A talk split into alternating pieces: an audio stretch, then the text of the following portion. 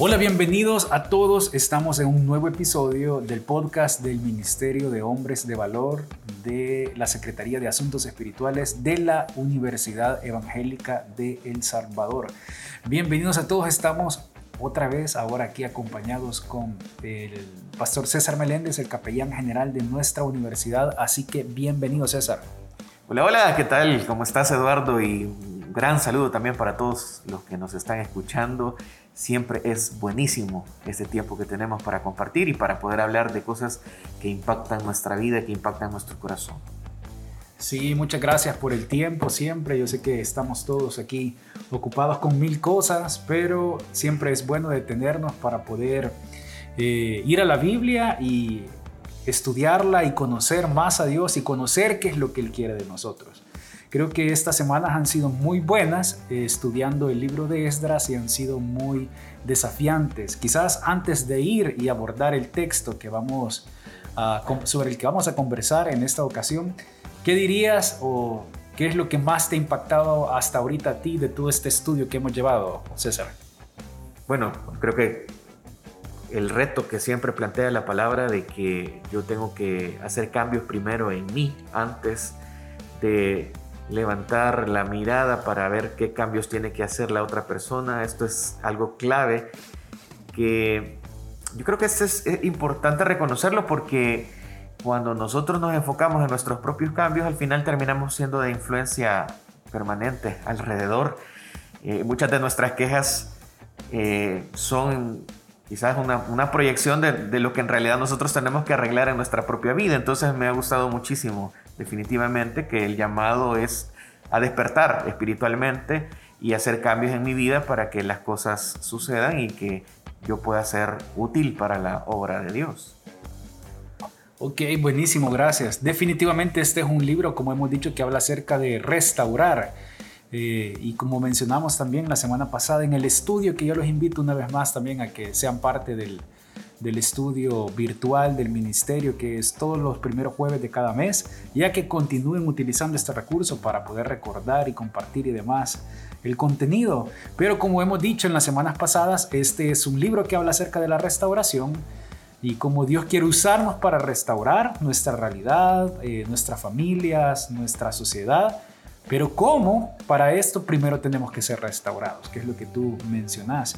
Y vamos a ir ahora a los versículos que hemos estudiado, eh, que estudiamos la última semana, para recordar un poquito de ellos. Vamos a ir a Esdras capítulo 1, versículo del 7 al 11. Los voy a leer yo aquí para recordarlos. Dice, y el rey Ciro sacó los utensilios de la casa de Jehová que Nabucodonosor había sacado de Jerusalén y los había puesto en la casa de sus dioses lo sacó pues Ciro, rey de Persia, por la mano de Mitrídates, tesorero, el cual los dio por cuenta a Sesbazar, príncipe de Judá. Y esta es la cuenta de ellos. 30 tazones de oro, 1000 tazones de plata, 29 cuchillos, 30 tazas de oro, otras 410 tazas de plata y otros 1000 utensilios. Todos los utensilios de oro y de plata eran 5400.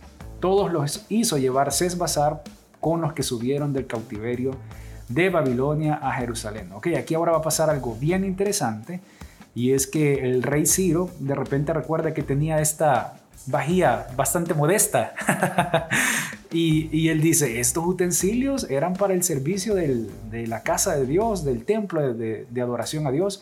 Así que lo que vamos a hacer ahora también es restaurar el propósito para el que este, estos utensilios han sido creados los saca de los, de los otros templos, los toma y dice, llévenlos también porque cuando restauren el templo, eh, pues van a ser los instrumentos que van a necesitar y van a utilizar para, para adorar a Dios.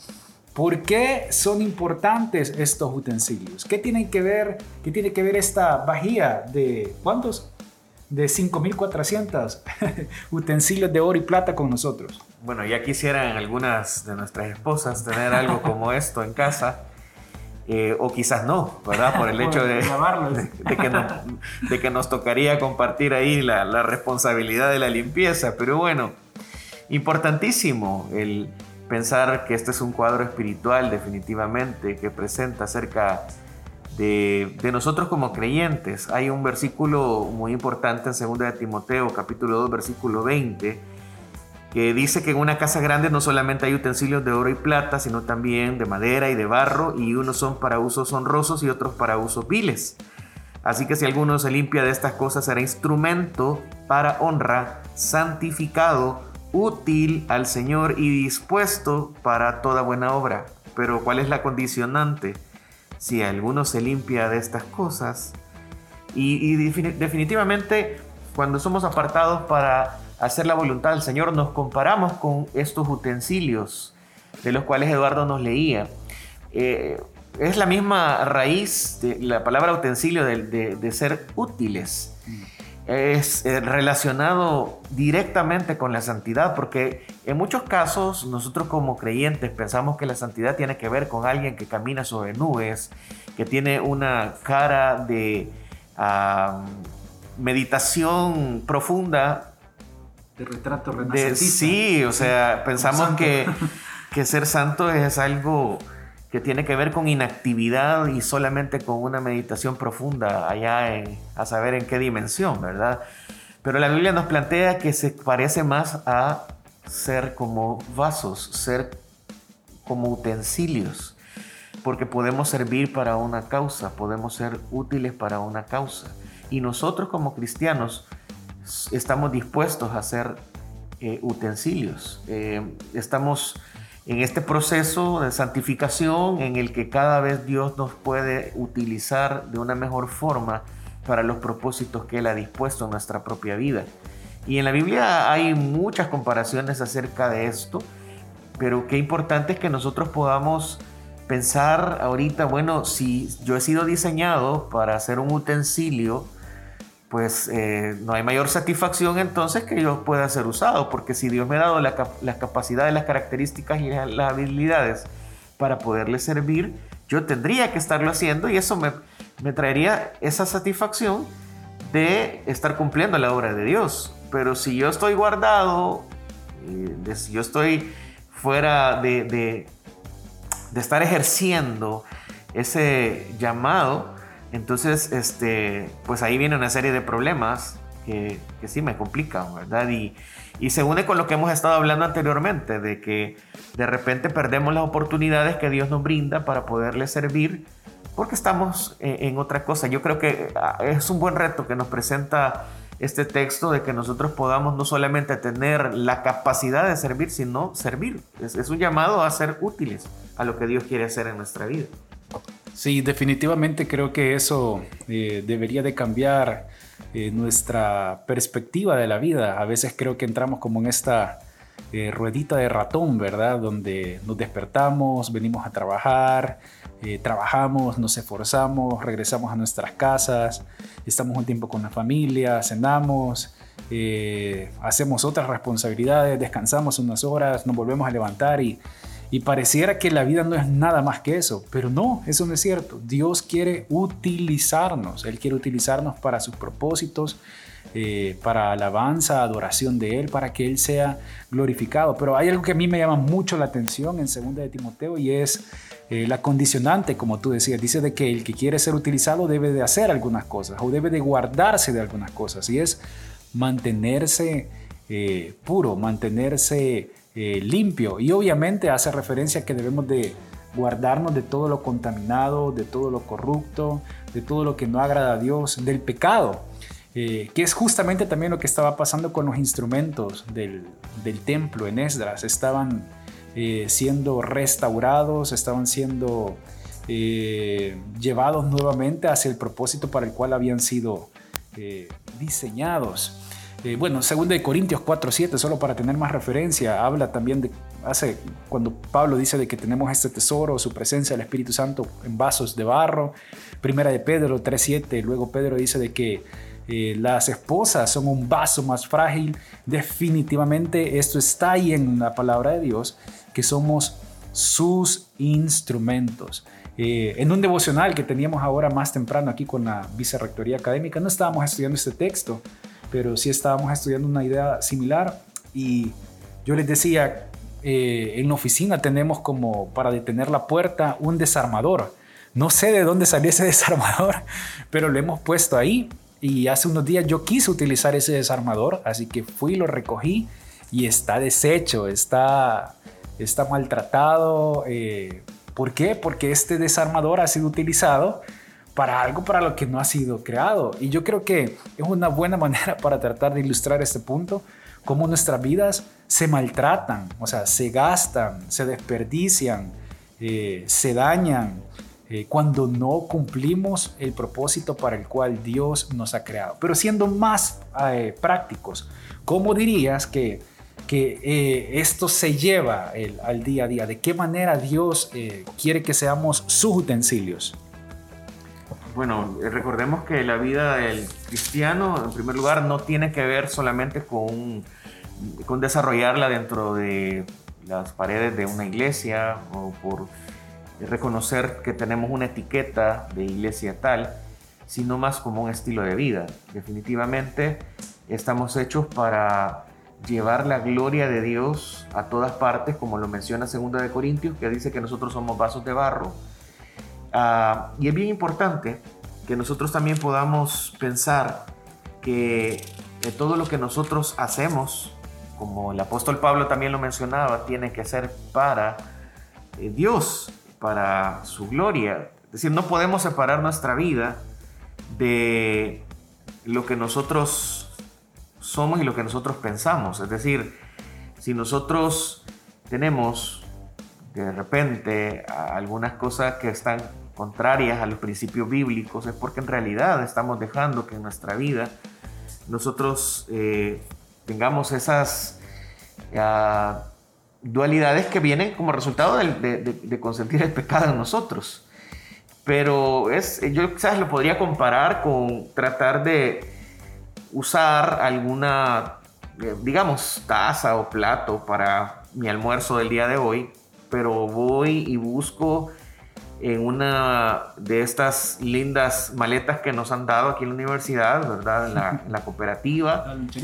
y pues tengo unos platos que dejé sin lavar de hace tres, semanas, y, pero yo los quiero usar hoy para, para mis alimentos y no los voy a, limpiar. Es decir, yo necesito eh, estar completamente limpio y dispuesto para hacer la voluntad del Señor en el preciso momento en el que me encuentro. Ah, hay un ejemplo que también aparece hablando acerca del apóstol Pablo, ya cuando él ah, había tenido el encuentro con, Jesús.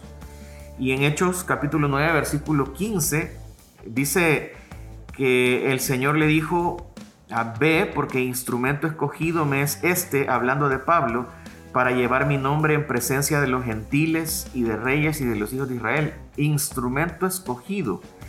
Es decir, si usted puede pensar en el nivel de impacto que pudo tener este instrumento llamado Pablo, eh, eh, ha sido increíble. Pero qué, qué, importante es que también para nosotros pueda haber un, un calificativo similar, ¿verdad? que nosotros podamos ser instrumentos escogidos para poder levantar su nombre a otras personas que todavía no le conocen. En el caso del apóstol Pablo fue escogido para personas que no eran judías, para personas que estaban en autoridad y para personas que tenían su misma, uh, su mismo, que eran de su mismo país. En este sentido, cada uno de nosotros hemos sido escogidos en nuestro contexto, con nuestras habilidades para poder llevar su gloria como vasos útiles.